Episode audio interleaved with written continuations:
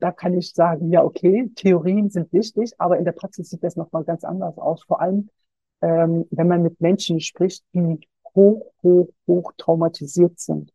Und äh, in dem Kontext mit Hatice Genz, sie hat in, ähm, in dem Interview in Präsensform gesprochen. Also das heißt, sie war voll in dem äh, in der Tatnacht, als sie darüber gesprochen hat. Sie war äh, drin gewesen.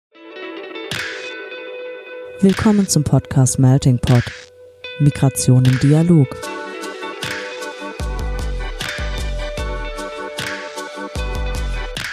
In diesem Podcast sprechen wir mit NachwuchswissenschaftlerInnen aus verschiedensten Fachgebieten, die zum Thema Migration forschen. Ein Einblick also in die Migrationsforschung über die Grenzen wissenschaftlicher Disziplinen hinweg. Organisiert wird der Podcast vom Nachwuchsnetzwerk des Interdisziplinären Zentrums für Integrations- und Migrationsforschung an der Universität Duisburg-Essen. Der Begriff Rassismus löst eine Vielzahl von Gefühlen in der Gesellschaft aus und besitzt daher ein enormes Polarisierungspotenzial. Ein großes Unverständnis, Ablehnung, aber auch Empörung, Besorgnis oder Trauer und vielleicht sogar Wut. Rassismus strukturiert Gesellschaften und ist für rassifizierte Personen eine schmerzhafte Realität, die Menschen aufgrund ihrer Hautfarbe, ihrer Herkunft oder ihrer Religion ausgrenzt. Damit untergraben rassistische Praktiken liberaldemokratische Grundwerte von Gleichheit und Gerechtigkeit, auf denen unsere Gesellschaft aufbaut. In diesem Kontext kommen wir nicht umher, auch an schreckliche Ereignisse zu erinnern. Von einer möglichen Vielzahl auch an jüngeren Ereignissen möchten wir heute eins besonders hervorheben, das uns heute auch noch schmerzhaft in Erinnerung bleibt. Am 29. Mai 2023 jährte sich der grausame Mordanschlag in Solingen. An diesem traurigen Tag vor 30 Jahren wurden fünf Menschen, darunter vier Kinder, Opfer eines rassistischen Anschlags.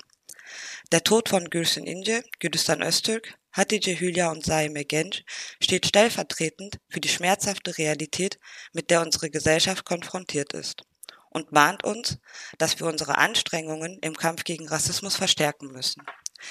In dieser Spezialfolge zum Dezember möchten wir bewusst an den Brandanschlag erinnern. Eine Politik der Erinnerung und Impulse für eine inklusivere und gerechtere Gesellschaft setzen einen Dialog über Rassismus und dessen Auswirkungen voraus der unserer Einschätzung nach nicht nur an Jahrestagen erfolgen sollte. Für unseren Podcast konnten wir Gäste gewinnen, die das genauso sehen und in einer nachhaltigen Form sowie in einer inklusiven Art, indem sie die Überlebenden und Angehörige zu Wort kommen lassen haben, an dieses Ereignis erinnern und an seine Auswirkungen erinnern möchten. Heute haben wir mit der Sozialpädagogin Birgül Demirtaş vom IDA NRW Düsseldorf und mit der Kommunikationswissenschaftlerin Delia Gülşeker zwei der vier Herausgeberinnen des Buches Solingen 30 Jahre nach dem Brandanschlag, Rassismus, extrem rechte Gewalt und die Narben der vernachlässigten Aufarbeitung im virtuellen Studio. Schön, dass ihr da seid. Hallo. Hallo. Hallo. Ähm, wer noch zu den Herausgeberinnen gehört, äh, ist einmal Chade Kavici und Adelheid Schmitz, die wir heute nicht begrüßen können. Denen schicken wir viele Grüße und danken ihnen auch für die Impulse im Vorfeld der Folge.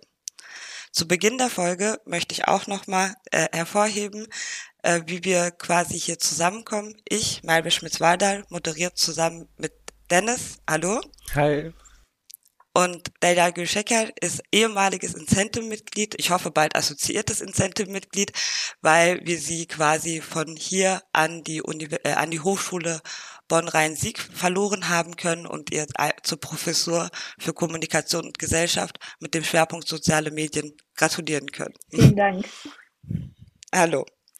Fangen wir nun mit der ersten Entweder-Oder-Frage an. Wir haben euch schon darauf vorbereitet, dass die Entweder-Oder-Fragen in Gemeinschaften eine Frage ist, auf das ihr euch einigen müsst.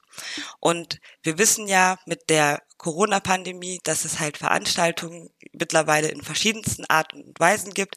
Daher die Frage, würdet ihr eure nächste Veranstaltung eher in Präsenz oder digital planen? Natürlich digital mit der Wahrscheinlichkeit einer größeren Beteiligungsmöglichkeit, Präsenz, Zusammenkommen.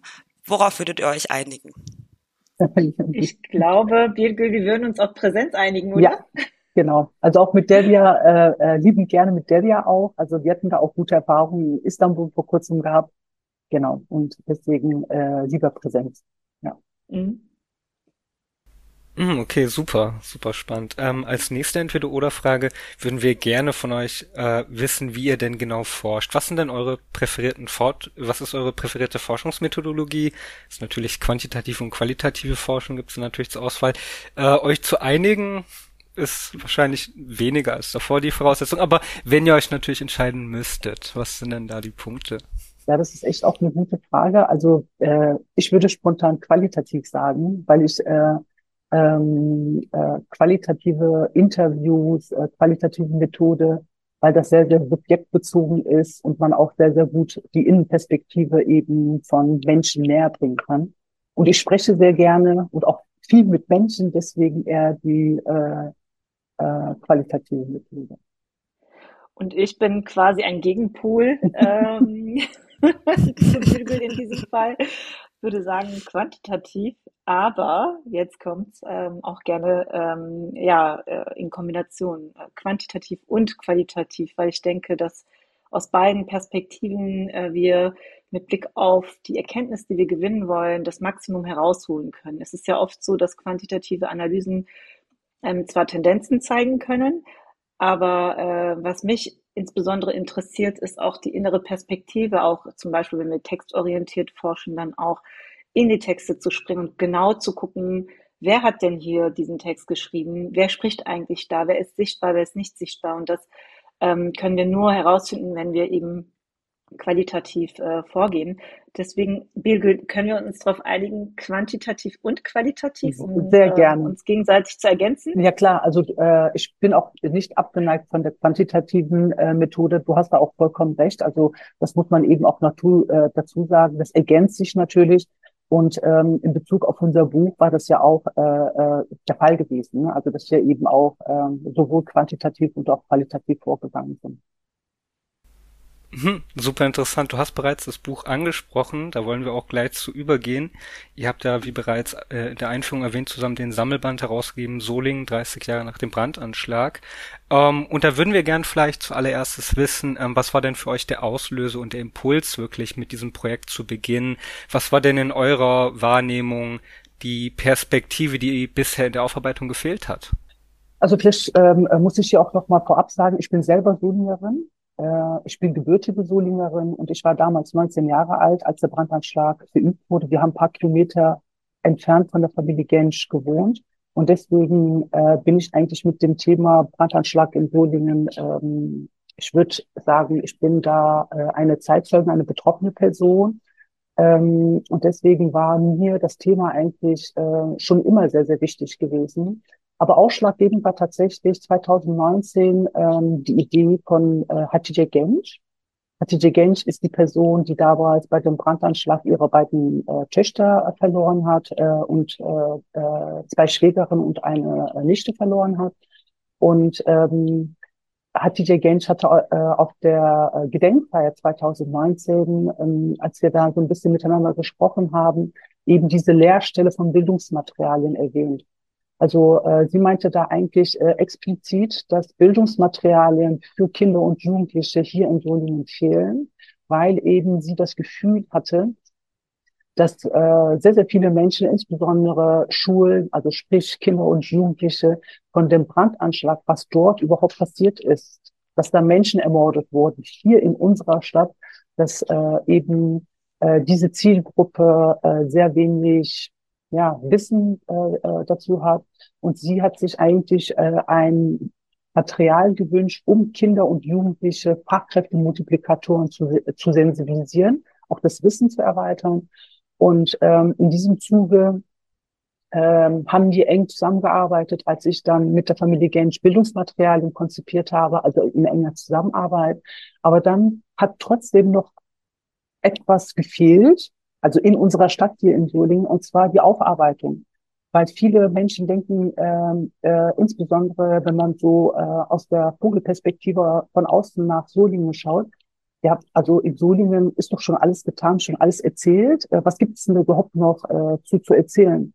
Und äh, das ist tatsächlich ein Fehldenken vieler Menschen, weil zu Solingen gibt es eigentlich fast gar nichts, außer dass das sehr, sehr politisiert ist. Also die Gedenktage sind politisiert Es gibt jährlich ähm, äh, Gedenkveranstaltungen hier. Das ist auch von 1994 auch fortlaufend hier in Solingen. Aber eben ähm, die äh, fachliche, die gesellschaftspolitische und die wissenschaftliche Aufarbeitung zu Solingen, insbesondere aus der Perspektive von betroffenen Überlebenden, ähm, gibt es nicht. Also dazu gibt es nicht. Und das war eben ein Punkt gewesen, wo ich mir dann halt äh, Gedanken zugemacht habe und ähm, überlegt habe, zum 30. Jahrestag dann äh, etwas zu konzipieren. Also das waren erstmal so Gedanken gewesen, die dann halt äh, so langsam und langsam sich dann äh, verfestigt haben.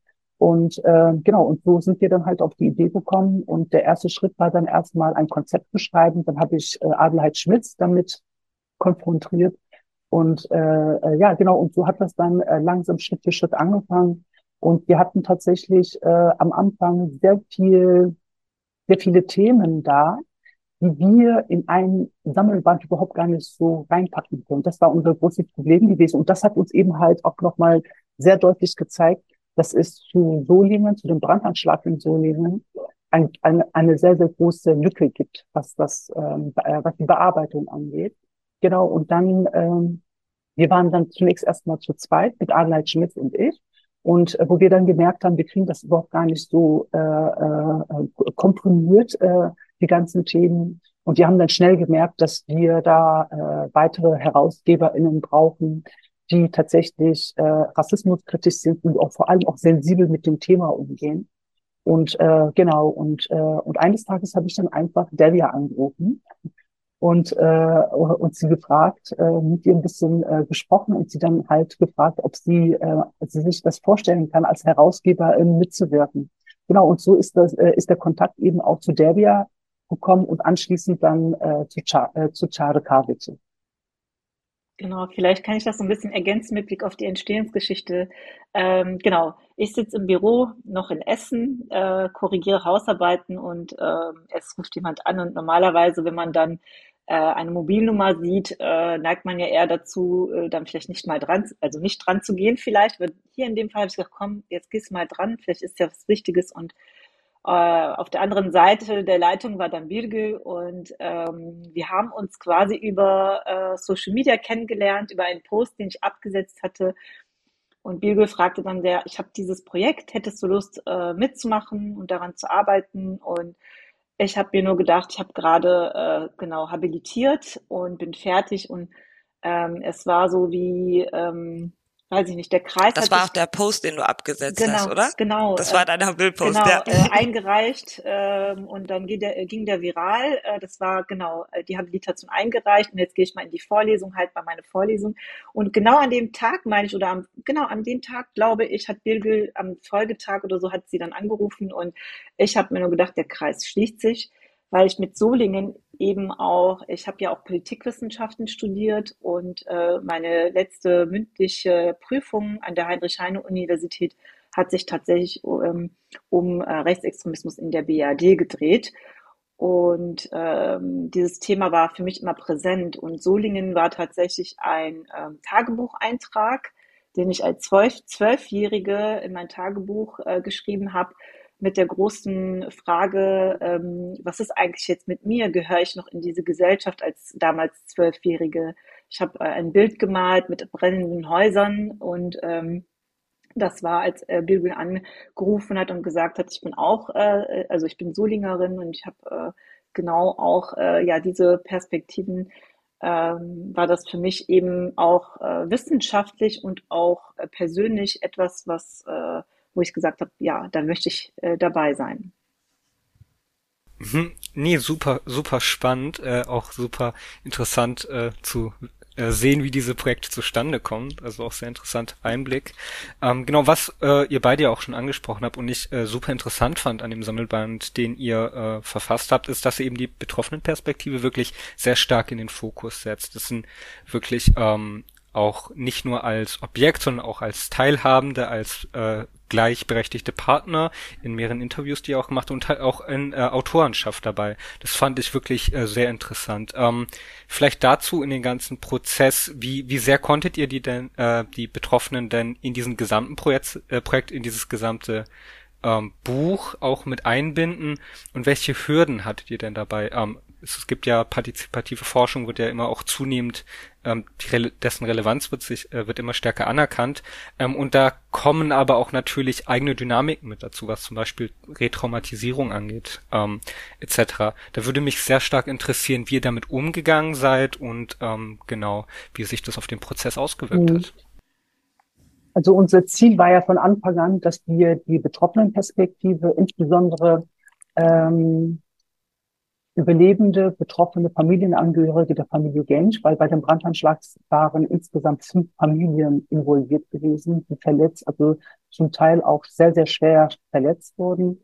Und ähm, zu den Überlebenden hier in Solingen gibt es eigentlich so gesehen keine Sichtbarkeit äh, in Bezug auf äh, äh, durch, äh, durch Interviews, die halt in die Öffentlichkeit geraten waren. Und deswegen waren wir uns da ziemlich äh, schnell bewusst, dass das halt nicht so eine einfache Aufgabe sein wird. Wir haben insgesamt acht Interviews geführt, zwei in türkischer Sprache, die dann halt ähm, ins Deutsche auch nochmal übersetzt ähm, äh, wurden.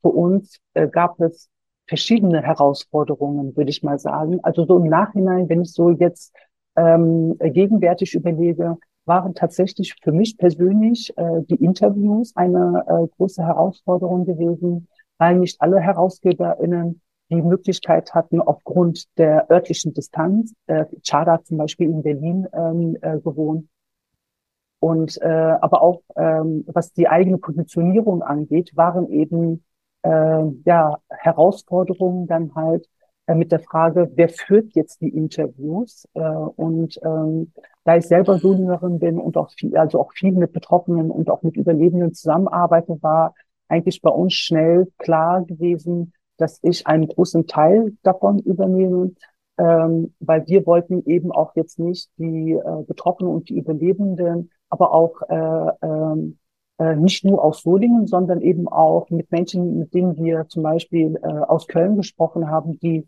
äh, bezüglich des Nagelbombenanschlags 2004 äh, betroffen waren oder aber auch äh, mit Familie Arslan, also mit Faruk Abi und mit Ibrahim Arslan haben wir Gespräche geführt. Wir wollten halt äh, über ähm, äh, Überlebende und Betroffene nicht überrumpeln, halt jetzt mit neuen Personen, weil das immer wieder sehr, sehr äh, belastend eben auch für Überlebende und für Betroffene mhm. ist. Und deswegen war für uns sehr schnell klar gewesen, dass ich einen großen Teil davon übernehme. Und äh, für mich waren tatsächlich Interviews, also manche Interviews, nicht alle, aber ich habe ähm, an manchen Interviews ähm, sehr schwer schlucken müssen, sage ich mal. Ähm, wir haben uns sehr, sehr gut vorbereitet mit den äh, Überlebenden und mit den Betroffenen. Also sprich, wir sind Themen, also die wichtigen Themen der Betroffenen und Überlebenden haben wir mit äh, eingepackt, welche Fragen wie ausformuliert werden sollen. Und ähm, für uns war das eben auch nochmal wichtig, dass Betroffene Fragen, an die wir selber nicht gedacht haben, mit reinbringen. Und ähm, das hat natürlich mhm. Zeit, Zeit gekostet, äh, das war klar. Aber die Durchführung der Interviews, obwohl ich sehr, sehr viele Interviews schon geführt habe, obwohl ich äh, die Personen, mit denen ich zum Beispiel gesprochen habe, zum größten Teil sehr, sehr gut kenne und mit denen auch schon äh, zusammengearbeitet habe, war zum Beispiel das Interview mit Hatice Genç für mich die größte Herausforderung in dem ganzen Buchprojekt gewesen. Ähm, und da hat äh, Professionalität, das würde ich ja auch tatsächlich auch nochmal äh, ansprechen, weil viele Menschen denken, äh, wenn man ja aus der Uni kommt, ja aus dem akademischen Kontext kommt, ja, dann ist man ja professionalisiert und man muss, ja, und man mhm. muss einen gewissen Standard mitbringen, wenn man Interviews durchführt. Sorry, also ähm, da kann ich sagen, ja, okay, Theorien sind wichtig, aber in der Praxis sieht das nochmal ganz anders aus. Vor allem, ähm, wenn man mit Menschen spricht, die hoch, hoch, hoch traumatisiert sind.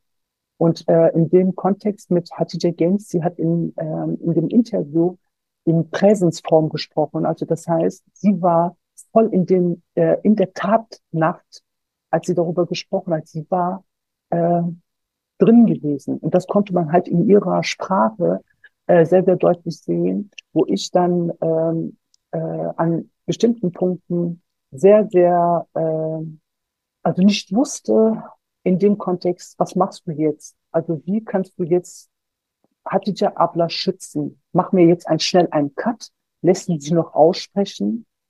Also das war eben diese Schwierigkeit. Also äh, was ich eigentlich damit sagen möchte, ist, man kann mit Menschen qualitative Interviews führen und Ab Absprachen äh, machen, also gemeinsam absprechen. Aber in so einem Kontext funktioniert das dann nicht. Und für mich war eben die äh, ähm, Beiträge oder die Anfragen der anderen AutorInnen, die schreiben sollten zu bestimmten äh, Themen, die eine gewisse Expertise mitbringen, war für mich keine große Herausforderung gewesen. Es war zeitintensiv, ja, aber für mich war das jetzt nicht äh, äh, nachwirkend, sage ich mal, also äh, aus der Perspektive, aus der heutigen Perspektive gesehen, wirkt es bei mir nicht mehr nach. Aber die Interviews, also manche Interviews, die wirken heute noch bei mir sehr, sehr nach. Ja. Mhm. Ähm, also, ja. Was ich auch wert, also was, wenn ich kurz eingehe, was ich sehr, sehr wertschätzend, wer euer Buch noch nicht in der Hand hatte, also es ist Open Access zur Verfügung, wir verlinken es und guckt es euch an. Was ich sehr, sehr schön finde, ist, dass ihr ja auch immer von Gesprächen mit statt Interviews äh, spricht. Ich finde, das macht auch nochmal, wirklich nochmal eine andere Dynamik aus. Und was ich auch sehr spannend finde, was du ja auch schon gesagt hast, ihr habt halt die Interviews auch auf Türkisch geführt. Das heißt, ihr habt das Material auch auf Türkisch mitveröffentlicht. Und normalerweise, wenn man das halt auch aus Interviews kennt, übersetzt man das dann ins Deutsche oder in die Sprache, in die man die Abschlussarbeit schreibt und hat gar nicht die Originale. So, und das fand ich halt auch sehr, sehr spannend. Wie seid ihr mit denen? Also gab es da Herausforderungen? Hat der Verlag auch gesagt, okay, Türkisch geht klar und wie ist man dann auch mit so Lektoratsachen umgegangen? Das finde ich auch. Äh wir hatten äh, tatsächlich das große Glück, ähm, dass wir ähm, durch die Hochschule äh, Düsseldorf sehr viel, also relativ Gutes im Vergleich zu anderen Projekten, äh, in denen ich gearbeitet habe, zum Beispiel viel Budget hatten. Ähm, die Otto Brenner Stiftung hat äh, das Buch gefördert und, äh, und der Förderverein der Universität Duisburg-Essen ähm, hat äh, Gelder dazugegeben. Und mit diesen Geldern konnten wir quasi die in original geführten ähm, türkischsprachigen Interviews dann auch übersetzen lassen. Also der Verlag hatte im Prinzip, wenn ich das jetzt so sage, erstmal nichts damit zu tun, sondern alles, was im Hintergrund war, war eben auch finanziell äh, quasi äh, abgesteckt und möglich, weil wir eben ähm, relativ gutes Budget ähm, hatten, das das ermöglicht hat, weil es eben diese Form der Arbeit eben auch nicht üblich ist, wenn wir äh, wissenschaftliche ähm, Texte oder so ähnlich sehen, die eben auch mehrsprachig sein können, äh, dass das dass das wirklich auch ein Novum ist äh, für uns, äh, für mich tatsächlich, aber auch ähm, diesem Anspruch, den Birgül jetzt auch beschrieben hat, äh, vorausgehend, dass wir eben nicht nur wissenschaftlich arbeiten wollten, sondern wirklich auch Betroffenenperspektive in den Fokus rücken wollten und auch nochmal klar machen wollten aus eigener Erfahrung aus, ähm, Forschung zu, zum Beispiel zum NSU-Komplex, wie wichtig Betroffenenperspektiven erstmal sind und wie wichtig es ist, aber auch in der jeweiligen Muttersprache äh, Zugänge zu schaffen und ähm, ja, das wertzuschätzen. Ne? Das äh, spiegelt das wieder, nicht wahr? Also Birgül, wenn du das noch ergänzen möchtest. Ja. Also äh, für uns war natürlich wichtig, dass äh, die Menschen, die wir kontaktieren, sprich die Übersetzerin, dass das sensible Menschen sind und nicht irgendeine Person, die dann eins zu eins übersetzt. Also die türkische Sprache mhm. ist hat ein, also ist nochmal was ganz anderes wie die deutsche Sprache. Also die türkische Sprache spielt auch sehr viel ähm, metaphorisch. Also das, die, die Bildsprache ist da äh, nochmal sehr, sehr intensiv.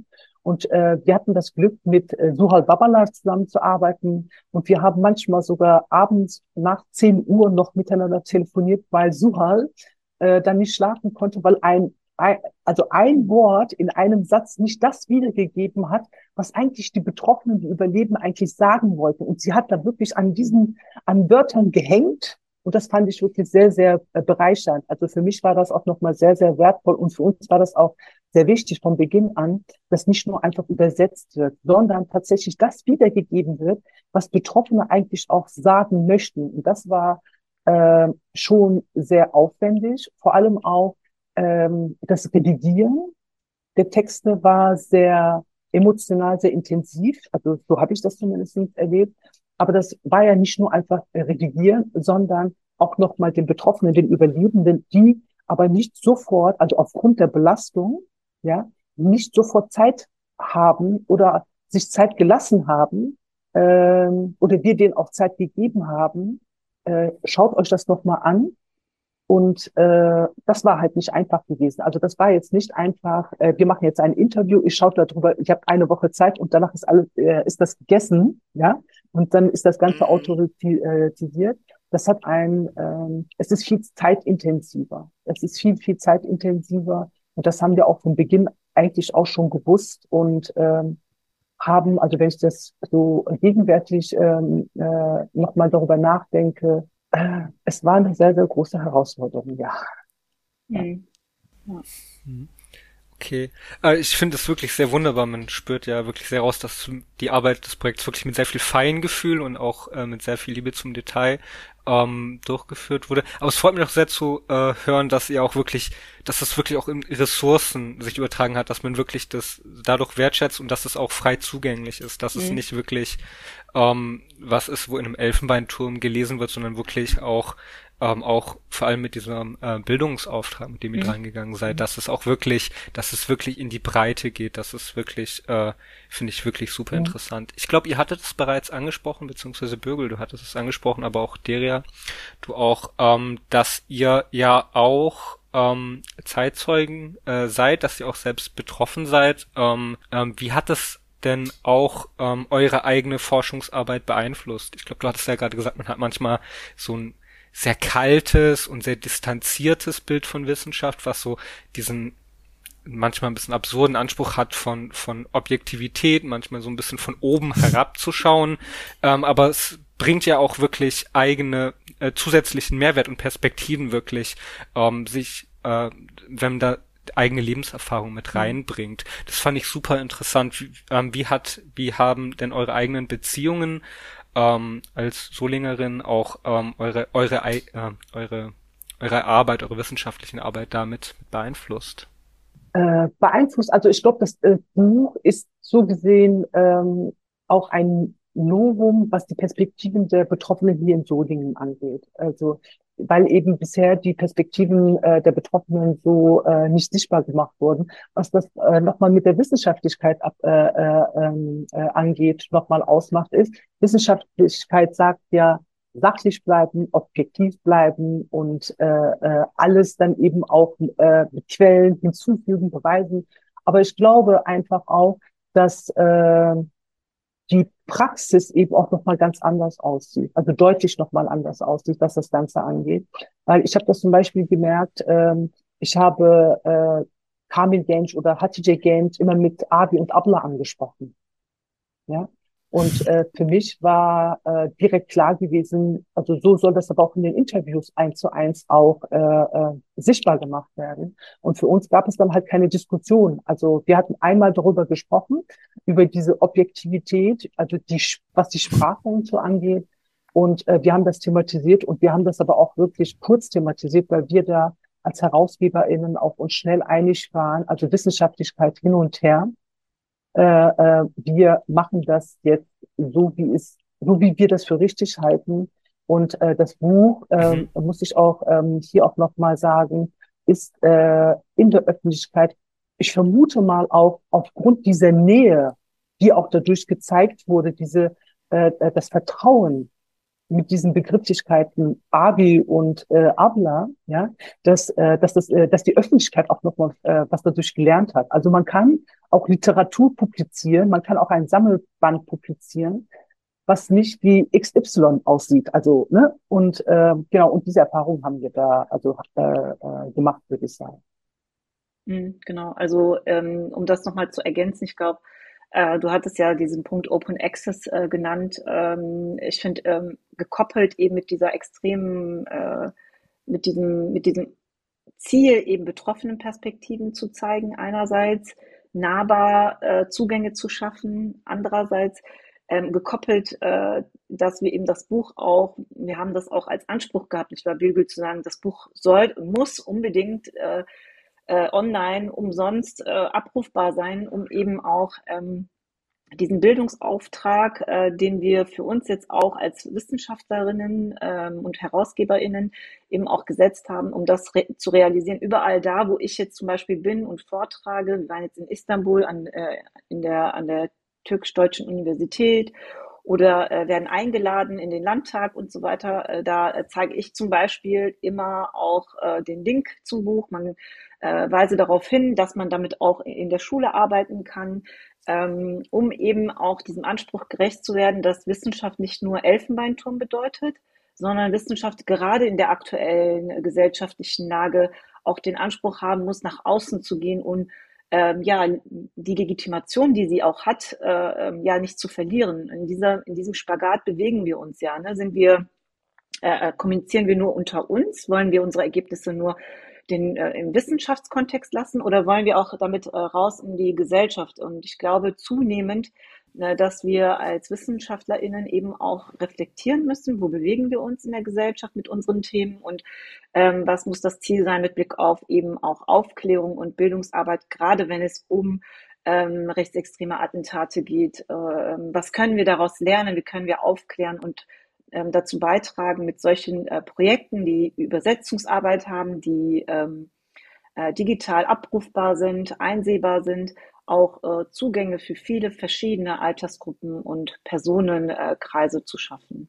Das ist uns, glaube ich, ähm, gelungen. Zumindest äh, ist die Rückmeldung sowohl mhm. öffentlich mit Blick auf das Interesse der Medien sehr groß gewesen mhm. und gleichzeitig auf der anderen Seite ähm, auch Bildungseinrichtungen oder äh, Städte, die eben ähm, unabhängig gekoppelt an diesem Jahrestag Interesse am Buch ähm, und am Thema mit Fokus auf Aufklärung ähm, sich an uns wenden. Ja, Dalia, super, vielen Dank, weil das passt perfekt auch zum Übergang zur nächsten Thematik, weil wir mit euch auch über äh, eure quasi den zweiten Zeiler Narben der vernachlässigten Aufarbeitung, also eine Politik der Erinnerung sprechen wollen. Und das Buch würde ich auch als Teil von Erinnerungspolitik verstehen. Ich denke, ihr auch. Also es ist Bildungsmaterial, was es halt ja auch liefert und Erinnerungspolitik oder kann ja auch verschiedenste Formen annehmen. Und mich würde interessieren, weil ihr das ja quasi auch selbst mitverfolgt habt, inwiefern würdet ihr sagen, dass es hat sich die Erinnerungspolitik für Solingen in den 30 Jahren geändert?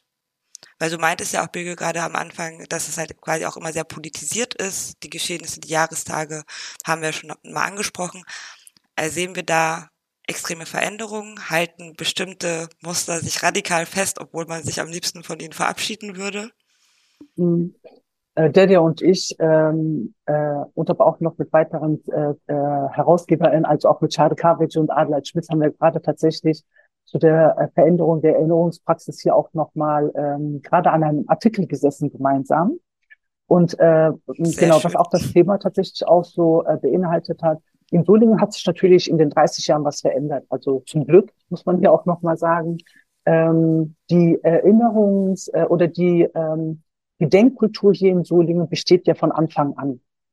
Wir haben verschiedene Erinnerungsorte, aber vielleicht in dem Kontext nochmal ähm, äh, wichtig zu wissen, dass seit 1994 die äh, auf zwei äh, äh, Erinnerungsorten äh, erinnert wird. Einmal ähm, die offizielle Gedenkveranstaltung der Stadt Solingen, wo eben auch, was mhm. eben auch sehr, sehr politisiert äh, ist, und dann gibt es aber einmal äh, eine Gedenkveranstaltung jedes Jahr der Familie Gensch auf der unteren Werner Straße 81.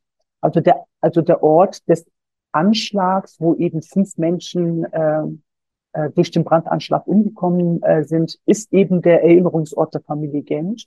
Und, ähm, und äh, bezogen auf die 30 Jahre hat sich natürlich eben auch äh, insbesondere nach der äh, Selbstenttarnung der NSU sich einiges hier in Solingen äh, geändert. Vorher ähm, waren eben auch äh, Gedenksteine, ein Mahnmal äh, äh, au aufgebaut worden, äh, konzipiert und auch äh, erstellt worden. Das gab es schon. Aber nach 2012 ist dann halt in Solingen auch nochmal in der Nähe des Rathauses ähm, äh, eine Platzumbenennung nach, äh, äh, nach dem Ort äh, der Familie Genç äh, aus der Türkei äh, benannt worden. Und zwar Mecmek-Platz hieß das damals, was jetzt zum 30. Jahrestag äh, nach dem Tod von Mevlüt Genç äh, umbenannt wurde nach Mevlüt Genç-Platz.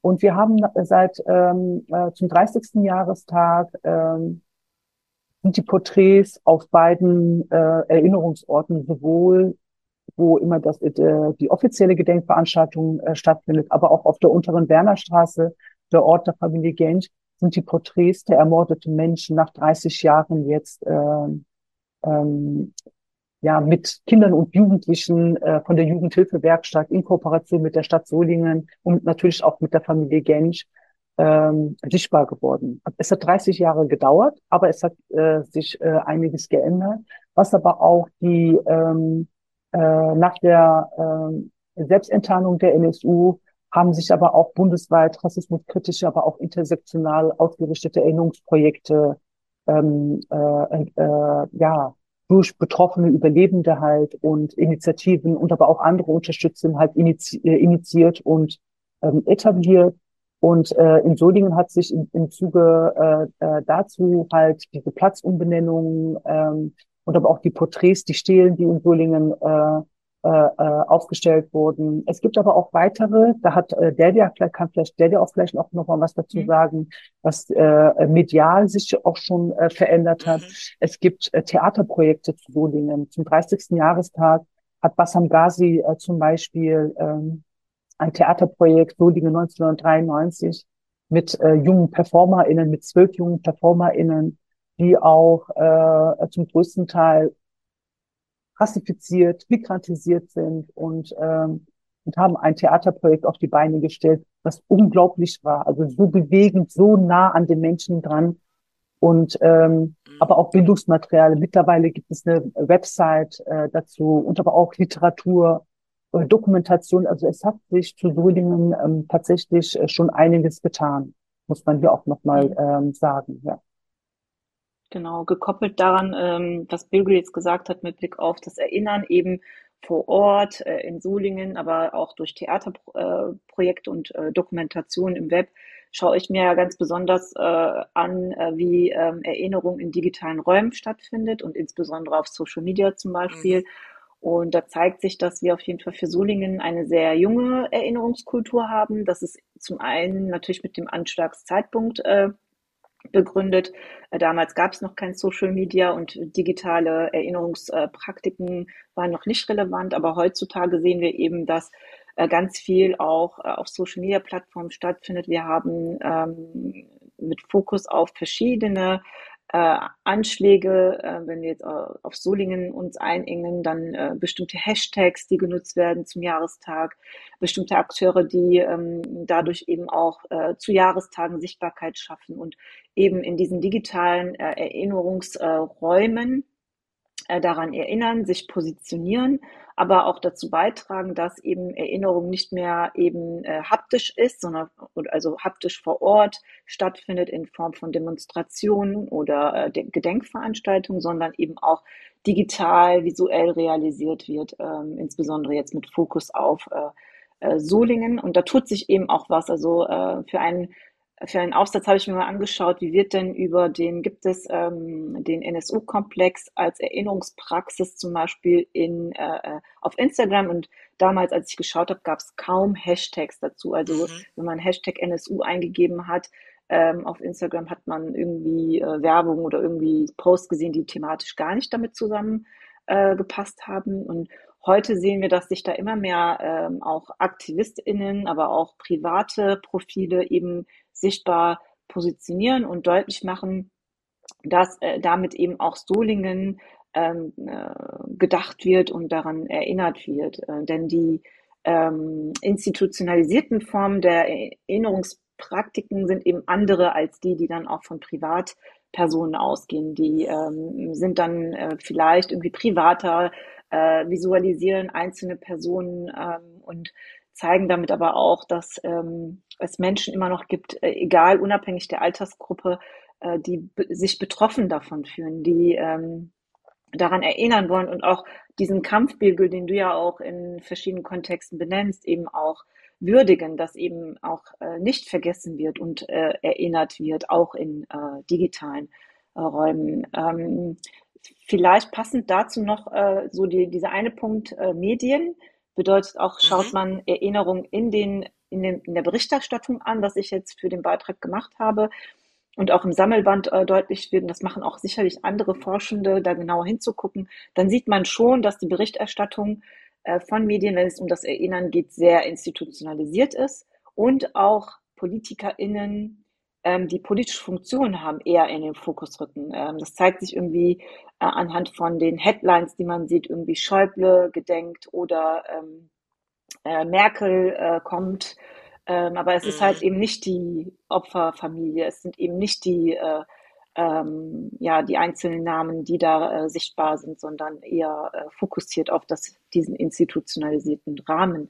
Und deswegen sind digitale Praktiken, aber auch solche Theaterprojekte ähm, ja, sehr wichtig in diesem Kontext. Mhm. Begel, möchtest ja, du da noch ergänzen? Also ähm, ich glaube, einen wichtigen Punkt würde ich da, äh, Delia hat das eben äh, äh kurz äh, äh, schon angesprochen gehabt, aber einen wichtigen Punkt finde ich hier, und da kommt das Aktivistische eben auch nochmal bei mir heraus, dass die, ähm, äh, die erinnerungspolitischen Projekte, die es jetzt, also nach 30 Jahren in Bezug äh, zu Solingen gibt, dass es eben ähm, ohne die mühsamen äh, und Jahrzehnte, äh, äh, Jahre langen Kämpfe von Betroffenen, Überlebenden, Initiativen, UnterstützerInnen äh, so äh, nicht geben würde. Ja, also das muss man auch nochmal äh, deutlich sagen. Und ähm, äh, auch Familie Gensch hat auch jetzt zum Beispiel ähm, äh, jetzt im Zuge des 30. Jahrestags eben auch ähm, vermehrt oder verstärkt Kontakt zu anderen Überlebenden und Betroffenen bundesweit.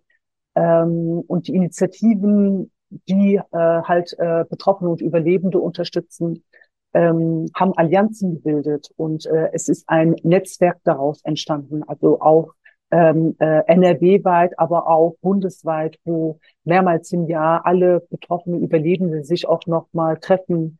Äh, diese Treffen haben natürlich diese Funktion, ähm, zum einen eben auch den Schmerz, die Trauer, das Leid eben auch nochmal gemeinsam zu teilen, aber aber äh, auch äh, sich politisch auch nochmal aufzustellen. Ja, also wie können wir in der Öffentlichkeit Druck machen und äh, und das Ganze dann eben auch äh, in die Öffentlichkeit tragen. Es sind äh, unter anderem dann ähm, Themen ähm, oder aber auch Handlungen, was dann halt in diesen Räumen, in diesen, äh, ich will jetzt nicht sagen Space Rooms, sondern in diesen geschützteren Räumen dann halt eben äh, gesprochen mhm. wird. Und aber auch die nachfolgenden Generationen haben hier auch äh, äh, nach der äh, äh Aufdeckung der NSU auch noch mal eine äh, explizit auch noch mal eine andere Rolle.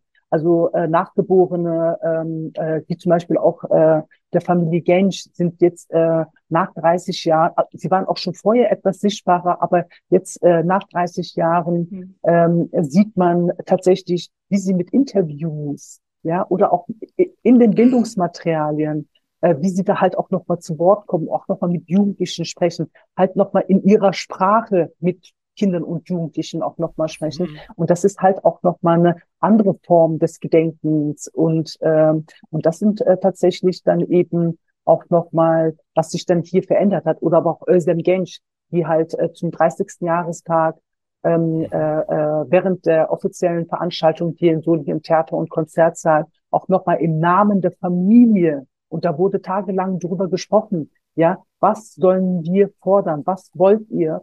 Und äh, sie hat die Forderungen, unter anderem die Forderung eben einer Errichtung eines Dokumentationszentrums auf der unteren Vor äh, äh Wernerstraße 81, da wo damals das Haus äh, stand äh, und später abgerissen wurde, ähm, hinkommen soll. Und das sind eben auch nochmal ähm, ja, neue Formen äh, einer Erinnerung und aber auch äh, neue Formen von äh, Gedenkpolitik. Ja, danke. Ich habe jetzt tatsächlich mich auch gefragt, bei Erinnerungspolitik stellt sich ja auch immer so ein bisschen die Frage, wir sprechen jetzt von 30 Jahre und äh, eigentlich ist ja auch immer ein bisschen die Frage von gesellschaftlicher Kontext. Inwiefern muss man eigentlich auch bei Erinnerungspolitik immer den gesellschaftlichen Kontext, also was ist in dem Fall zum Beispiel mit Blick auf Solingen was sind da die entscheidendsten Kontexte? Und natürlich gibt es halt auch andere Anschläge, deren Kontexte dann ja auch wichtig sind, aber was war sozusagen der Kontext vor 30 Jahren und woran sollte man auf jeden Fall auch immer miterinnern? Also äh, wichtig ist in dem Kontext eben die gesellschaftspolitische Situation damals, äh, Ende der 80er, Anfang der 90er immer mit zu thematisieren, weil das hat natürlich eben eine gravierende Rolle gespielt ähm, warum die ähm, äh, rassistischen und extrem rechten äh, Gewalttaten halt auch nochmal gestiegen sind. Mölln war natürlich ein Knotenpunkt gewesen. Also äh, vor dem Brandanschlag in Solingen haben schon ähm, äh, äh, insbesondere türkeistämmige ähm, Menschen oder Menschen aus der äh, türkeistämmigen Community schon ähm, äh, Mölln im Blick gehabt. Also das war schon im Gedächtnis eingebrannt gewesen. Aber äh, ich glaube einfach, ähm, äh, man kann die gesellschaftspolitischen Debatten, die öffentlichen Debatten in den äh, Medien, die Medienberichterstattung oder auch wie PolitikerInnen sprechen, da kann Delia aber natürlich äh, noch mal gerne ja. äh, explizit was dazu sagen, darf man nicht aus dem Fokus äh, verlieren. Wie zum Beispiel aber auch 30 Jahre, äh, vor 30 Jahren, aber auch jetzt gegenwärtig, äh, äh, wenn man dann halt jetzt ein bisschen ähm, näher geht, zum Beispiel auch Hanau. Hanau ist auch nicht aus dem Nichts entstanden. Es gab zur äh, Zeit äh, äh, oder kurz vor Hanau ähm, gab es eben auch die äh, hetzerischen ähm, öffentlichen Debatten, was auch der Innenminister Reul in Bezug auf Krank, äh, äh, Clankriminalität oder aber auch die AfD, äh, was Shisha-Bars angeht, äh, rassistische und hetzerische ähm, äh, Äußerungen äh, äh, in den Medien ähm, geführt, was eben dazu geführt hat, dass dann Menschen eben sich, also Rechtsextreme, sich dann halt des Volkes willen aufgefordert werden oder fühlen, ja, ähm, dann in, in einer Stadt ähm, dann einen rassistischen und extrem rechten Brandanschlag oder die Gewalttat äh, zu verüben. Und das sieht man eben auch gegenwärtig, was den Nahostkonflikt angeht. Und die ähm, äh, Gewalttaten äh, in Bezug dessen sind hier eben auch nochmal gestiegen. Das heißt, die antisemitischen Gewalttaten, aber auch die antimuslimischen Gewalttaten sind hier aufgrund dieser Debatten auch nochmal gestiegen. Und ich glaube einfach, man kann nicht nur in eine Richtung denken, sondern eben auch äh, die äh, Aussagen von politischen Eliten auch nochmal unter die Lupe nehmen. Hm, genau, und wenn man das tut, dann ähm, äh, wenn wir eben sagen, wie ordnen wir eben äh, den rechtsextremen Brand, Brandanschlag Solingen gesamtgesellschaftlich ein, historisch, hast du das ja schon beschrieben, äh, Birgül, dass eben vorau äh, dem Anschlag sind eben auch andere Anschläge vorausgegangen und äh, die gesellschaftliche Debatte war eben total aufgeheizt, die auch medial sichtbar wurde. Und das kann man, äh, das haben ja viele Arbeiten bereits schon getan, zu, genau zu gucken, wie wurde denn ähm, über äh, Flucht und ähm, äh, Migration äh, gesprochen, ähm, 91. Und äh, als Beispiel führen wir immer ähm, so ein Titelblatt vom Spiegel äh, 1991 an, wo äh, auf dem Titelblatt äh, es heißt, Flüchtlinge, Aussiedler, Asylanten, Ansturm der Armen. Und dann sieht man in der Mitte quasi ein äh, Schiff, äh, ähm, das überrannt wird ne, von Menschen. Und, mhm. äh, und in diesem Rahmen hat äh, Solingen quasi stattgefunden, war Solingen äh, zusammen mit den anderen Anschlägen auch eingebettet, also in mediale Diskurse, die eben äh, diffamierend waren in Bezug auf eben nicht äh, Deutsche. Man hat von Überfremdung gesprochen, von sogenannten Asylantenschwämmen äh, als äh, Metaphorik quasi. Ähm, äh, Wassermetaphorik, äh, die über uns äh, hinwegrollt, also Wasser, das über uns hinwegrollt und ähm, mit Bedrohung und Wasser, äh, also mit Bedrohung und ähm, Unberechenbarkeit verknüpft war. Und äh, wenn man das dann einordnet und medial äh, sich äh, genauer angeschaut hat, dann sieht man eben, ähm, können wir auch Kontinuitäten erkennen, ähm, die total wichtig sind. Also wenn wir da, ähm, wenn wir den Anspruch haben, auch aufklärerisch ähm, äh, Wissenschaft zu betreiben, dann bedeutet das auch, mhm. diese Knotenpunkte genauestens unter die Lupe zu nehmen und genauestens auch zu schauen, wiederholen sich diese äh, Diskurse. Und äh, da würde ich auf jeden Fall ganz klar sagen, wir sehen Kontinuitäten eben auch äh, dieser äh, Stränge, die bis ähm, ja von heute bis auf äh, ja in die Vergangenheit äh, ragen, äh, wo ähnliche Wörter, wo ähnliche Metaphern, äh, beispielsweise Tourismusmetapher kennen wir jetzt alle, aus mhm. aktuellen äh, Diskursen rund um äh, Flucht und Migration, die wurden damals auch schon äh, genutzt. Also äh, ein Bundeskanzler, der äh, zur Gedenkveranstaltung äh, in Solingen und Mölln ne, nicht, äh, nicht kommen äh, wollte oder konnte, ähm, zumindest nicht anwesend war, ähm, in diesem Kontext wurde vom sogenannten Beileidstourismus gesprochen. Das ist eine Metapher, die wir in heutigen Kontexten, wenn es um Migration geht, ja ähnlich äh, wiederfinden. Da heißt es dann, ich zitiere, äh, Sozialtourismus, ja. Ähm, und dann äh, sehen wir eben, wie wichtig es ist, solche äh, Anschläge eben nicht losgelöst von historischen Kontexten äh, zu untersuchen und, und, und, eben auch genau zu zeigen, äh, wo findet das statt und ähm, ähm, ja, wo sind diese äh, Kontinuitäten auch heute vielleicht noch zu finden. Und die zeigen sich aktuell sehr deutlich. Also ähm, es ist zum Teil wirklich erschreckend zu sehen, dass äh, mit ähnlichen Metaphern, mit ähnlichen diffamierenden Ausdrücken, Bildern medial auch ähm, ja, gespielt und berichtet wird, um eben äh, ja ähm, äh, Absatz zu haben, Titelblätter zu verkaufen äh, und ähm, Aufmerksamkeit zu erregen. Und äh, das müssen wir dann natürlich auch medienkritisch äh, unter die äh, Lupe nehmen und genauestens auch zeigen, ähm, was eigentlich dann passiert auf der anderen Seite, äh, wenn ähm, eben äh, äh, die Masse äh, ähnlich berichtet. Äh, das möchte ich mir hier an dieser Stelle tatsächlich nicht ausmalen, wenn das, wenn wir die Folgen schon in Solingen quasi ähm, in der historischen mhm. Betrachtung gesehen haben, was zu was das alles führen kann. Ich finde es tatsächlich auch sehr spannend, weil es ja auch immer so eine Frage von ähm, es geht ja immer einher mit, okay, irgendwie wiederholt es sich, es reimt sich zu dem, was früher passiert ist und dann ist es irgendwie doch nochmal anders.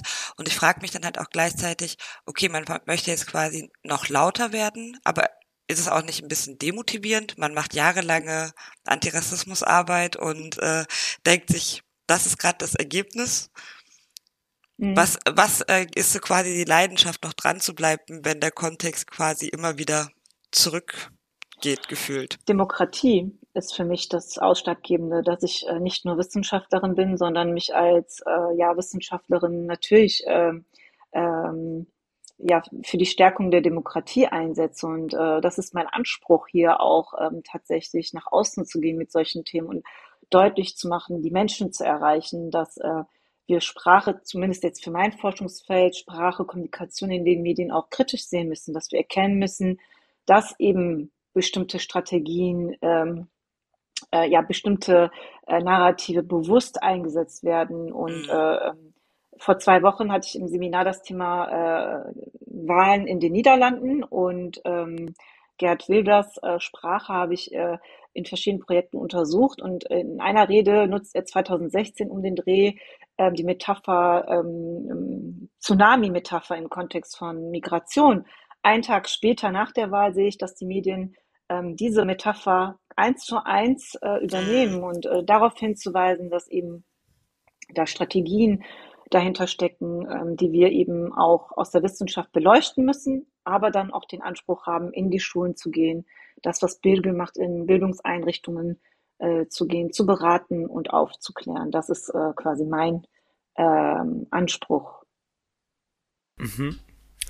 Um, Danke weiter dranbleiben. Auf ja, jeden genau. Fall. Wie gesagt, mir ging es darum, was mhm. ist das, was euch motiviert, mhm. trotz äh, allen Rückschlägen dran zu bleiben. Danke. Mhm. Demokratie. Wir wollen es weiter stärken. Mhm. Genau. Ähm, wir haben jetzt äh, vielleicht auch gerade noch mal ein bisschen äh, die Kurve gezogen zu zu jetzt den aktuellen Verhältnissen und äh, den aktuellen äh, dem Zeitgeschehen. Ähm, genau. Vielleicht auch, wir haben äh, gut leuchtet, wieso man weitermachen muss, aber vielleicht auch mit einem Blick in die Zukunft, was sind denn vielleicht Forderungen? Was, wie muss man sich gesellschaftlich weiter äh, dran gedenken? Wie muss man weiter daran arbeiten? Ähm, und vor allem auch, äh, wieso sollte das nicht nur eine Aufgabe von den Betroffenen sein? Ich meine, die Familie äh, Gensch ist ja auch wirklich äh, sehr aktiv gewesen, ausgezeichnet auch. Ähm, aber gleichzeitig ist es ja so ein bisschen so, so die doppelte Belastung. Man hat wirklich Traumatisches erlebt und muss sich dann gleichzeitig eine Gesellschaft noch ein bisschen packen und wirklich zeigen, dass, dass es nun, dass, wieso ist es deren Aufgabe, ähm, jetzt äh, gesellschaftliches, äh, gesellschaftlich Vorreiter gegen Rassismus zu sein? Ähm, welche, welche Anforderungen leiten sich denn daraus auch äh, aus an Gruppen ab, die, die weniger von Rassismus betroffen sind in der Gesellschaft? Oder was würdet ihr euch wünschen? Mhm. gerne. Ähm, zunächst einmal würde ich hier auch wirklich deutlich nochmal sagen, es ist nicht die, äh, gegen Rassismus anzugehen, ist nicht die Aufgabe von Betroffenen und von Überlebenden. Das muss man tatsächlich nochmal deutlich unterstreichen. Sehr, sehr viele Betroffene Menschen, rassifizierte Menschen, marginalisierte Menschen, ähm, engagieren sich. Das ist äh, äh, äh, Fakt, ja. Aber das ist nicht deren Aufgabe. Es ist nicht meine Aufgabe vom Staat, ja, für äh, für, für die Demokratie hier Ordnung zu schaffen. Das muss tatsächlich äh, äh, der äh, Staat, PolitikerInnen ähm, äh, äh, machen. Aber, aber äh, wichtig ist eben auch die Zivilgesellschaft, ja, eben auch, äh, wir brauchen UnterstützerInnen. Wir brauchen UnterstützerInnen, wir brauchen die in einer großen Vielzahl. Also das heißt, wir brauchen nicht nur äh, eine Handvoll, sondern wir brauchen die wirklich in einer großen äh, Zahl, damit wir öffentlich sichtbar werden und eben auch unsere Kämpfe, unsere fortlaufenden jahrzehntelangen Kämpfe eben auch äh, sichtbar gemacht werden können, die von Menschen, die eben Ressourcen dafür haben. Sei es Menschen, die mhm. zum Beispiel an einem äh, äh, äh, Schlüsselfunktion hat, zum Beispiel in einer Universität, die die Möglichkeit hat, da das thematisch voranzubringen und so weiter und so fort. Das ist äh, ein wichtiger Punkt, weil Rassismus ist eine gesamtgesellschaftliche Aufgabe und nicht die Aufgabe von Betroffenen. Betroffene machen diese Aufgabe, aber auch äh, aus dem Grund, weil sie äh, das Gefühl haben, sie müssen was gegen Rassismus, gegen Rechtsextremismus unternehmen. Das ist bei mir auch der Fall so, ja. Also äh, mhm. wir alle sind, ähm, also mit, mit wir meine ich wirklich die ganze äh, Gesellschaft und äh, die ganze Gesellschaft ist äh, rassistisch sozialisiert worden.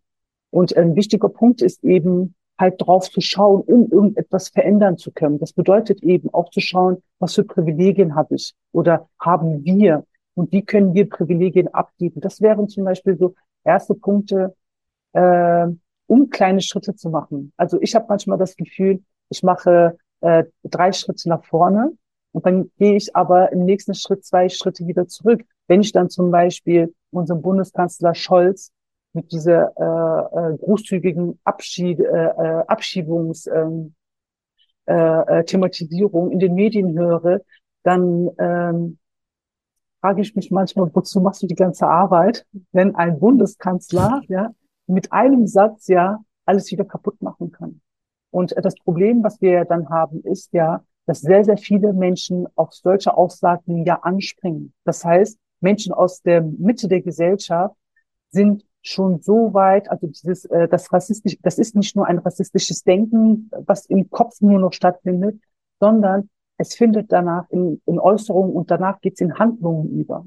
Und das spürt man dann halt eben auch in der Gesellschaft, wenn man unterwegs ist. Ich muss mich momentan schützen. Ich muss mich, äh, ich muss mich als betroffene Person momentan aufgrund dieser Debatten muss ich mich in den sozialen Medien schützen. Ich bin permanent mit Blockieren ähm, äh, äh, beschäftigt. Mhm. Ich habe eine Auskunftssperre seit seit Jahren schon und ich muss meine Familie schützen. Ja, aber keiner schützt mich. Das ist das Problem. Ja? Und äh, dennoch habe ich äh, die Motivation aufgrund eben für die Demokratie zu kämpfen, ja, um äh, äh, eben auch andere Menschen zu motivieren, auch zu politisieren, eben auch Betroffene und Überlebende zu politisieren, ist, habe ich mir äh, als eine Aufgabe äh, äh, aufgebürdet, um dann eben halt in der Gesellschaft etwas verändern zu können. Wichtig ist, finde ich, ähm, auch nochmal Funktionen äh, in der also in, in die Politik mit reinzubringen. Also das heißt, Kontakt eben auch mit Menschen, die eine bestimmte Funktion haben, mit denen in Kontakt zu kommen, sie als UnterstützerInnen zu gewinnen, damit dann so wirklich kleine, kleine Schritte gemacht werden können. Aber es ist sehr, mhm. sehr kraftraubend. Ja. Ähm, für mich ist, äh, glaube ich, total wichtig, das will ich unterstreichen, Birgül, dass wir da gerade in sehr herausfordernden Zeiten auch äh, sind.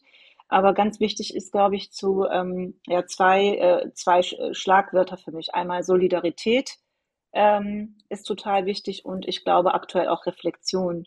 Ähm, zu zeigen, dass eben ähm, bestimmte ja, Sprache in den Medien, Sprache in der Politik eben auch mit bestimmten Zielen äh, formuliert äh, wird ähm, und Kompetenzen zu vermitteln, die zu entschlüsseln. Das sehe ich so als meinen Bildungsauftrag an, wo ich äh, meine Studierenden zum Beispiel befähige, kritisch, reflexiv über Sprache nachzudenken und auch ähm, über Kommunikation nachzudenken und das einzuordnen, um das zu entschlüsseln.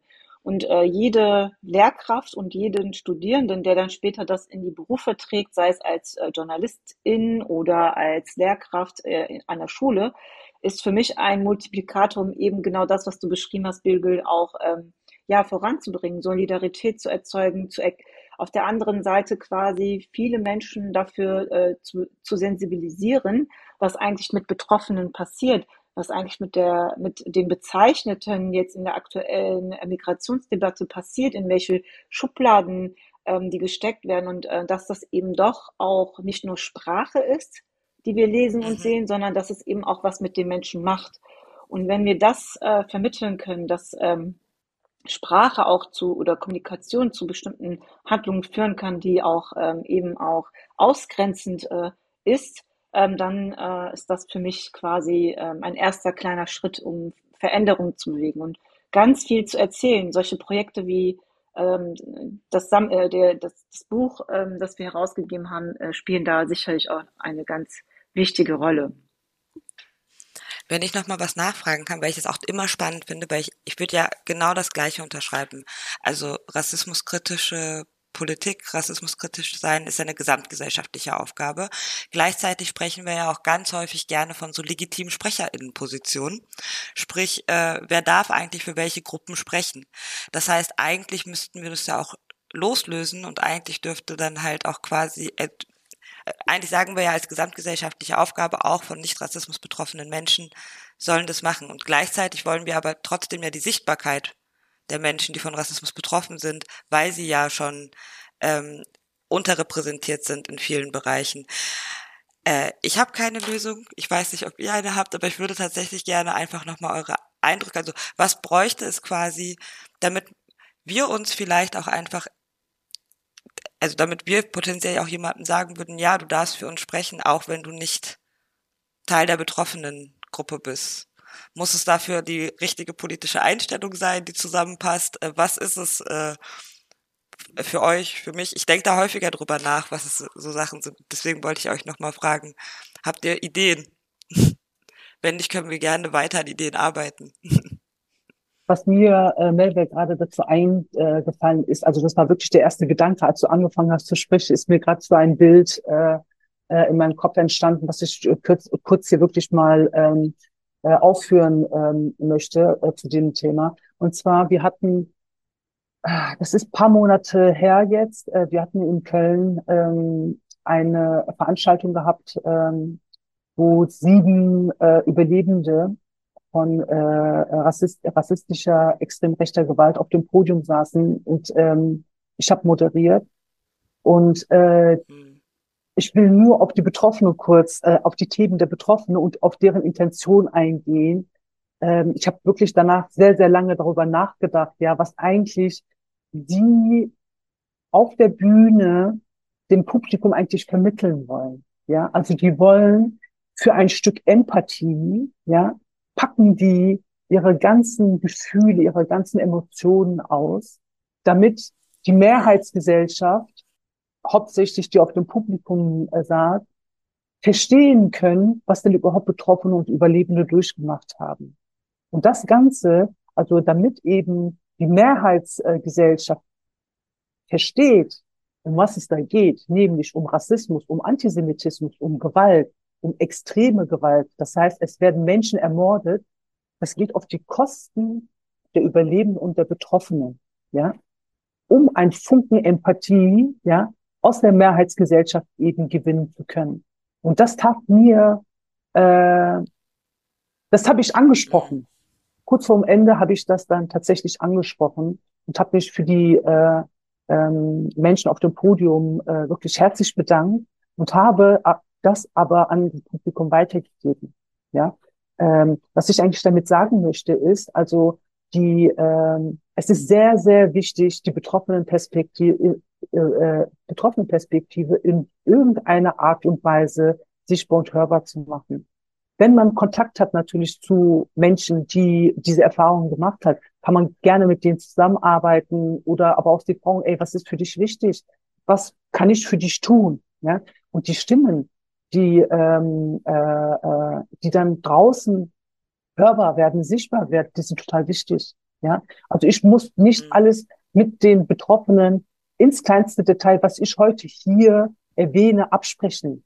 Also was ich damit sagen möchte, ist, ähm, äh, es ist einfach wichtig, die betroffene Perspektive äh, in die Öffentlichkeit zu tragen, damit eben die Mehrheitsgesellschaft eben die Gesellschaft äh, erfährt, die Perspektiven, auch das Leid, das äh, äh, die Schmerzen von den Menschen eben auch nochmal erfährt und äh, in der Hoffnung, dass das dann auch nochmal sichtbar gemacht hat. Also die Hoffnung ist ja, was daraus folgen sollte, ist ja wie so eine Kettenreaktion, dass das dann eben weitergetragen wird und äh, Menschen oder sehr, sehr viele Menschen eben dadurch äh, eine Erreichbarkeit äh, kriegen.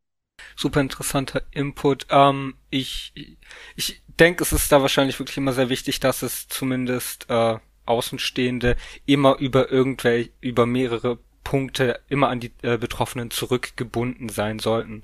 Das ist, äh, das wird dann ohne immer ein bisschen vielleicht voreilig. Ähm, ja, was, würdest, was würdest du denn dazu sagen? Also nochmal deine Perspektive dazu, wenn du möchtest. Ähm, ich habe eigentlich, äh, also Bilge hat ja eigentlich das Wesentliche auf den Punkt gebracht, in dem äh, Punkt, dass eben ähm, die Betroffenen natürlich nach außen gehen. Also wenn wir die betroffenen Familien jetzt äh, Familie Gensch äh, sehen und Özlem Gensch, wie sie als äh, Nachgeborene quasi auch äh, offensiv äh, nach außen geht, ähm, als neue Generation ähm, quasi auch äh, spricht, ähm, schafft sie Zugänge.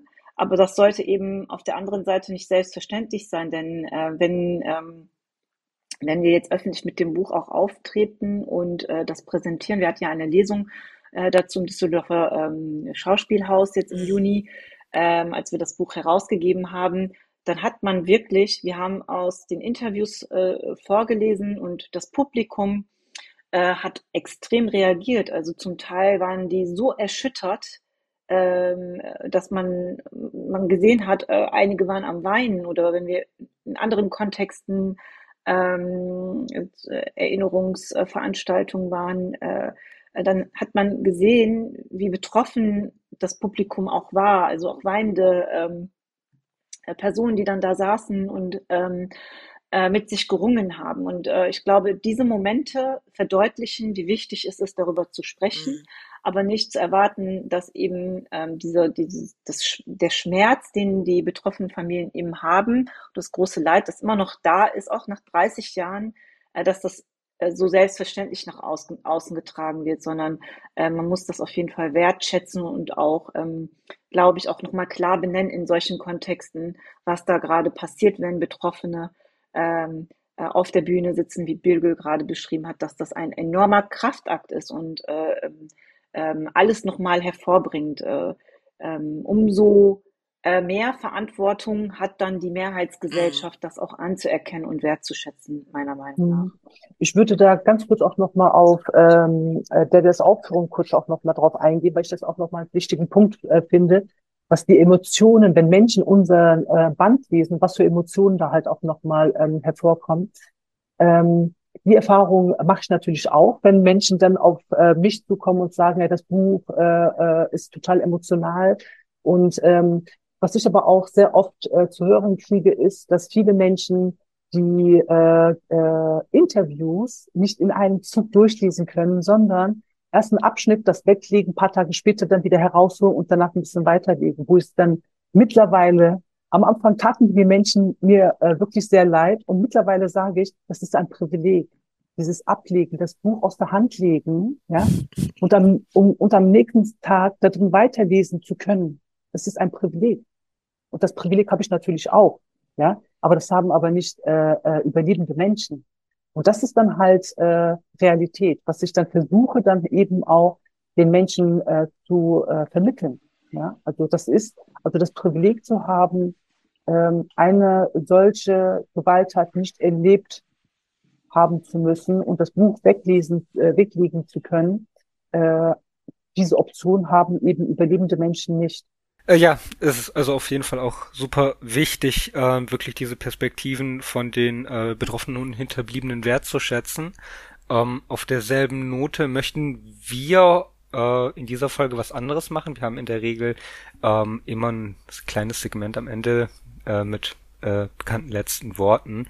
Die würden wir ähm, heute aber eben nicht äh, an unsere Gäste, an euch äh, abgeben, sondern an Özlem Gensch, die ja ebenfalls ähm, eine wunderbare Rede ähm, eine wunderbare Rede an der 30-jährigen Gedenkveranstaltung gehalten hat. Ähm, an dieser Stelle nochmal vielen Dank euch beiden, ähm, dass ihr da wart äh, und auch euch für eure Einblicke. Es war wirklich super, ähm, super aufschlussreich und interessant. Wir sind wirklich auch sehr dankbar, dass ihr dieses Projekt gemacht habt und dass ihr es hier vorgestellt habt. Ähm, genau. Vielen Dank. Vielen Dank für die Einladung. Genau, das wollte ich nochmal und die Möglichkeit auch hier in diesem Rahmen tatsächlich in so einem tollen äh, Rahmen ähm, Podcast, ähm, der ja auch so viel Reichweite auch hat, nochmal Sichtbarkeit ähm, für dieses Thema zu schaffen, losgelöst von einem einzelnen Gedenktag, ähm, sondern wirklich am Ende des Jahres auch äh, bewusst platziert als Sondersendung äh, oder äh, Podcast. Vielen Dank ähm, dafür. Ja, da kann ich mich tatsächlich auch nur anschließen. Vielen, vielen Dank auch von meiner Seite. Danke, dass ihr da wart und wir sagen einfach ja. Tschüss. Tschüss. Tschüss. Genau. Tschüss. Tschüss. Genau, und hier ist jetzt nochmal wie angekündigt der Ausschnitt aus der Rede von Özlem Gensch auf der Gedenkveranstaltung. Ähm, die volle Rede werden wir auch verlinken. Damals wie, wie heute heißt es nie wieder, aber leider ist es wieder passiert. Und nach jedem nie wieder ist es immer wieder passiert. Und ich fürchte, dass wir heute wieder nie wieder sagen und dass es dann wieder passiert. Unter den heute Anwesenden sind Angehörige aus Hanau, dem Brandanschlag in Mölln und die vielen Angehörigen der Opfer der NSU und weitere. Ihre Tränen und ihre Trauer erinnern uns tagtäglich, dass der Kampf gegen den Hass nicht zu Ende gekämpft ist. Und auch heute gibt es diese geistigen Brandstifter. Es beginnt mit Worten und aus Worten werden Taten. Auf den Plakaten nach dem Brandanschlag stand, aus Brandreden werden Brandsätze. Doch wie viele Brandreden wurden danach noch gehalten? Wir müssen darauf achten, was wir sagen und wie wir es sagen. Vor allem, wenn wir in der Öffentlichkeit stehen und von anderen als Vorbild betrachtet werden. In Zeiten, in denen die Grenzen des Sagbaren verschoben sind und der Hass das Internet überflutet und sich in den Herzen festsetzt, da ist es nicht nur wichtig, darauf zu achten, was man sagt, sondern dass man überhaupt etwas sagt. Wir müssen uns die Frage stellen, ob nicht das Problem die laute Minderheit ist, die das Falsche verbreitet, sondern vielmehr die schweigende Mehrheit, die nicht in der Lage ist, das Richtige zu sagen.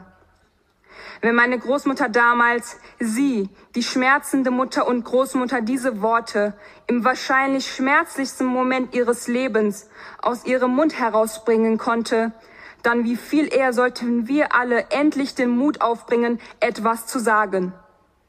Und dabei ist es wichtig, für diejenigen zu sprechen, die nicht sprechen können, den Verfolgten, Vertriebenen, Vergessenen. Meine Oma wird oft mit dem Satz zitiert, Lasst uns Freunde sein. Ich verstehe Ihren Appell.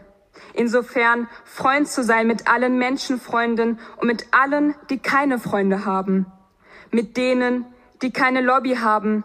Mit denen, von denen man nichts hat, wenn man sie verteidigt, vielleicht sogar Nachteile hat, wenn man sie verteidigt.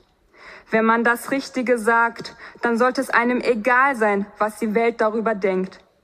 Wenn man aber eine Wahl dadurch gewinnt, die Schwächsten und Schutzbefohlenen unserer Gesellschaft zur Zielscheibe zu machen, dann mag es scheinen, dass man gewonnen hat, aber in Wirklichkeit hat man dann verloren. Das war's mit dieser Ausgabe des Podcasts Melting Pot. Migration im Dialog. Für mehr Informationen über die Arbeit unseres Netzwerkes und für Updates zum Podcast findet ihr uns auf Twitter unter @incenten. Vielen Dank fürs Zuhören und bis zum nächsten Mal.